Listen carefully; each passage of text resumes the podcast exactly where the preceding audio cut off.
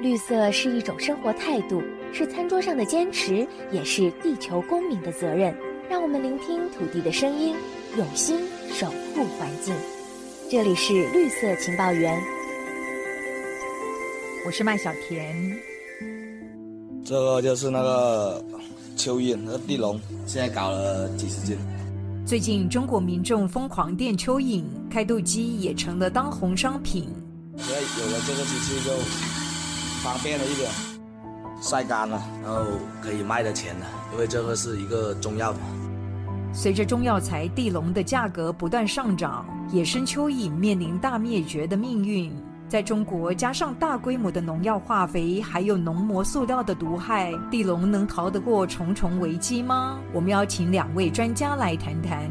第一位是常年钻研蚯蚓研究的台湾大学科学教育发展中心执行长赖义德博士，赖博士您好。您好。接下来是台湾南华大学永续绿色科技学程的讲座教授陈世雄，陈教授您好。您好。赖博士，我们看到中国二零二零年地龙产量，它的数字大概是八百六十吨左右哦。八百六十吨的地龙是相当可观的，是非常可观。而且，如果它这是算中药药材地龙干重的话，那就更可怕了。因为在中药药材里面，地龙啊，它其实是处理完了以后干燥的样子。他们是必须把蚯蚓剖开，然后把肠胃道的东西全部拿走，因为里面当然是一堆土，所以它只留下肌肉壁。还有一些些连在肌肉壁上的器官去干燥，所以如果八百多吨的地龙，您估计可能有多少只的蚯蚓跟着上？只的话，我们来算一下，八百吨的干重，那回归到湿重应该是五倍甚至十倍，应该都不会太过分。所以是可能就是八千吨的蚯蚓活体，然后一只蚯蚓绝对没有到五十克。如果是五十克的话，至少一公斤二十只，然后一吨的话就是两万只，然后八千吨，大家可以再算一下。好可观的数量，真的，到底要从多大的土地面积里面去把这些蚯蚓采集出来？更别说这只是他们采集到的，我相信可能只是少部分，而大部分被电出来的蚯蚓都倒霉。所以，即便这几年政府相关单位禁止这样的一个行为，可是蚯蚓族群要恢复，并没有这么的快，是吗？对，有。其实以他们要采集的那些大型的蚯蚓种类来说，其实生殖力都不算太好，所以一年可能他们顶多一只蚯蚓生个几只后代而已。要长到成体，搞不好也需要个一年以上，因为这些大型的个体都是成长还蛮慢的，然后需要一些时间才能够成熟，然后才能够再交配。所以大型个体的蚯蚓种类哦。他们如果说族群下降了以后要恢复，我相信都是不太快。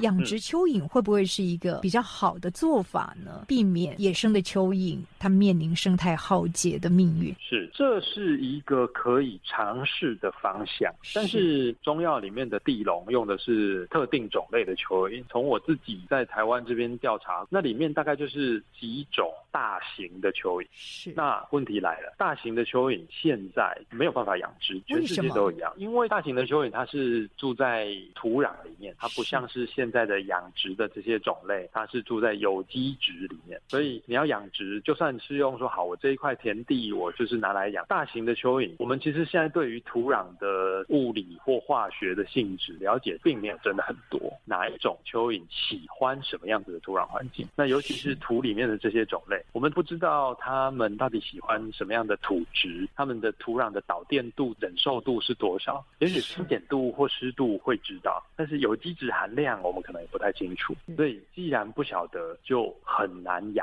殖。然后呢，这些大型的蚯蚓种类经常都零散的分布，它没有办法说一平方公尺住个二十只、三十只，它就是做不到，天生的。再来，我们其实也没有非常确定它到底喜欢吃什么，我们只知道晚上的时候会探出它的洞，吃一些落叶、青苔，也许是一些嫩芽，就是某些植物的种子。你没有办法明确的给它食物，你就很难。好好的养它，然后更不要说它的生殖力，通常都不太好。我们相对的比较一下，现在啊，全世界大量养殖的蚯蚓，我们叫它们堆肥蚯蚓，堆肥蚯蚓大概是十种左右，全世界哦，只有十个种类。左右。对对对，那全世界的蚯蚓现在已经有六千多种了，哇，六千多种里面只有十个左右的种类可以被大量的养殖，而且是用来堆肥的，对，用来处理这些有机质废弃物，就是禽畜粪啊，家里的生土鱼啊，主要是。拿来处理这些的。那原因很简单，因为这些堆肥蚯蚓住在有机质里面，吃有机质，长得快又生得多，所以它们要繁殖非常的迅速。可能好的状况，也许生出来两个月之后就成熟了，就可以再继续繁殖，然后活个两三年没有问题。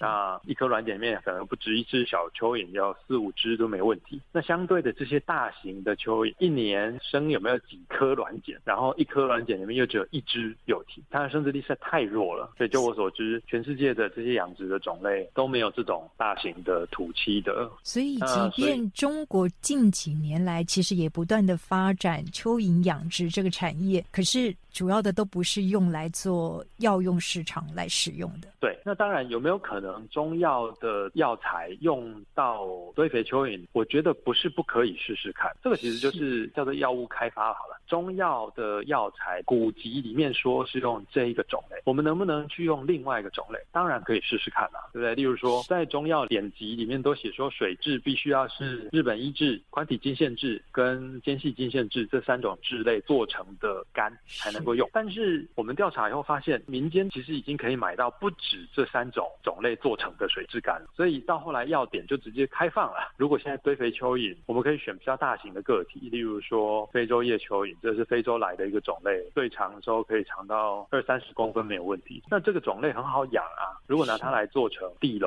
我们同样的做法，把它泡制，然后拿去测试它的药效，其实是有可能可以取代。我们也来连线中国的蚯蚓养殖户陈先生。喂喂，陈先生，是养殖蚯蚓在中国主要都是哪一些品种？一般是。大饼二号啊，那些还有繁殖力比较强的。国内因为有很多哦，因为经过嫁接的一些新品种啊，都很多了。广地龙、富地龙哦，那个是属于自然界里面的东西啊，不是人工养殖的那个品种了。中国人工养殖蚯蚓大概有四五十年的历史了，全世界百分之九十的蚯蚓原料市场是来自于中国大陆了。蚯蚓你把它电死了也没什么意义，蚯蚓它要保持它有一定的活性因子的，专业的人啊，他很重视的品质啊。因为蚯蚓哦，它只要臭掉的话，比人的尸体还要臭了，所以说啊，稍一不慎啊，就全盘皆没哦，这个不是很简单。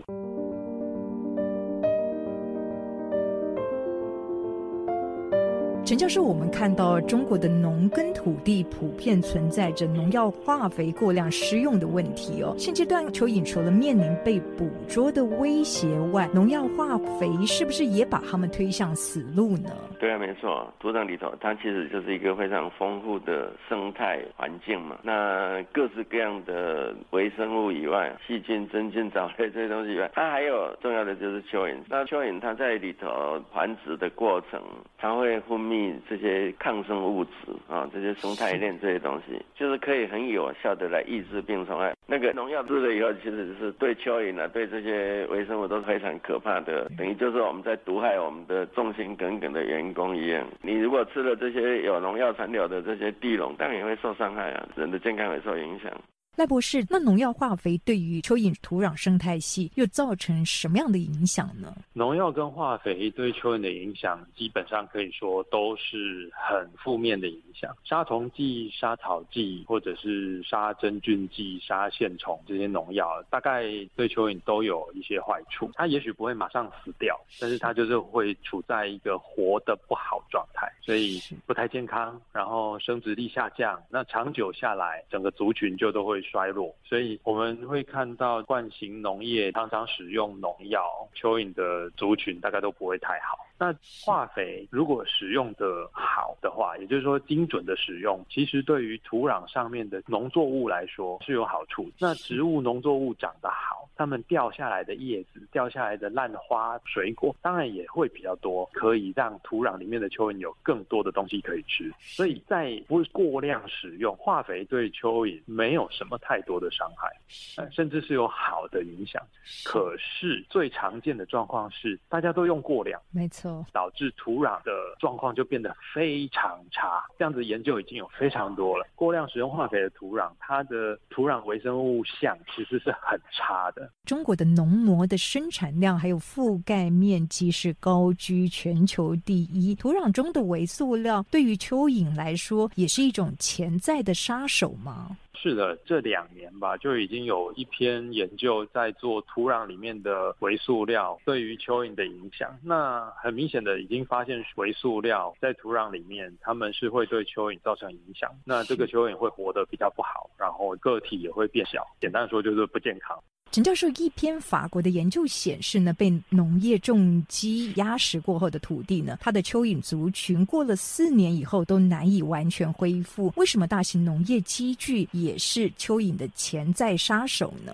是这个大型的机械哈，经常被诟病，当然它很有效率，可在碾压的过程，在那个碎土的过程，它其实最后变成一个破坏它土壤的构造了。然后碾压的结果就让土壤变得很密实，物理性就下降，它的孔隙也下降，孔隙下降就是说土壤通气性就不好了。所以蚯蚓在土壤里头，它其实是要有氧气供应，它才能活得好。然后土壤保水力会下降，所以这个都是一个很大的问题了。也就是说，我们怎么样去避免这种大型农机的伤害？陈教授，我们知道土壤是陆地生态系统里面最大的碳库，蚯蚓可以说是固碳的高手吗？当然了，蚯蚓它其实就是把这些半腐熟、腐熟的这些有机质，就把它当做食物把它吃掉了。它不只是固碳，还固氮呢。它把蛋白质的东西，这些氨基酸也变成在它体内，对不对？哦，这个就是把氮固定了嘛。那把很多碳水化合物也变成它的身体的一部分，土壤里头的保水、保肥力都会增加。所以大部分的有机物质都变成它的虫体的一部分，它的生产力是非常惊人。所以我诺德研究所，它是美国的那个有。及农业最重要的研究机构嘛，那它有一个报告，经过。十几年的有机农业的耕作以后，土壤里头的有机碳大概会增加百分之十五到二十七 percent 呢。他就把碳固定在土壤里头了，有机质增加就是碳增加嘛，对不对？所以他就是说，如果你把美国三四亿英亩的农地哈转变成有机农业的话，他只要把那个栽培玉米跟黄豆啊这两样作物的面积把它转变成有机栽培的话，它就可以达成那全世界要求美国一年要减少。四亿公吨的二氧化碳排放的百分之七十三哦，所以这个不得了，所以 我经常开玩笑说，哎，我们有机农业不只是给人健康、给生态环境好，我们还可以拯救地球呢。陈教授，当前我们看到蚯蚓它面临了各种生存的危机哦。那中国农民的教育普遍不足，还有法令监管缺位，您认为这是当中最主要的关键吗？中国大概大部分的地方我都去过，就发现说中国的第一个问题就是农民的文盲很多了，所以当然农民的教育也是一个大的问题了。那可是我觉得最重要的是，现在以中国来讲，它其实有六亿的人生活在。世界的贫穷线之下，大概有六亿人，每个月的收入不到一千人民币嘛。中国这样的人有多少？百分之四十三。这么多穷人，他怎么办呢？所以只要看到有赚钱的东西，他就马上投进去。不意外，大家一窝蜂的来电蚯蚓。对啊，对啊，那个机器一台听说一百块到八百块，可是他如果卖一公斤干的那个地笼，大概就可以三百块，他当然去弄嘛。那个购物平台上面都在卖这些东西呢。听说有些居然卖出十万台以上，我。觉得第一个就是人如果收入不够的时候，他就千方百计想要去赚钱。第二个是我觉得政府带头说谎，他说人民已经脱离贫穷线，有几亿人脱贫，其实他是造假，他是把那个贫穷线往下移。这种唯利是图的这些东西啊，就是匪夷所思，可是真正就存在。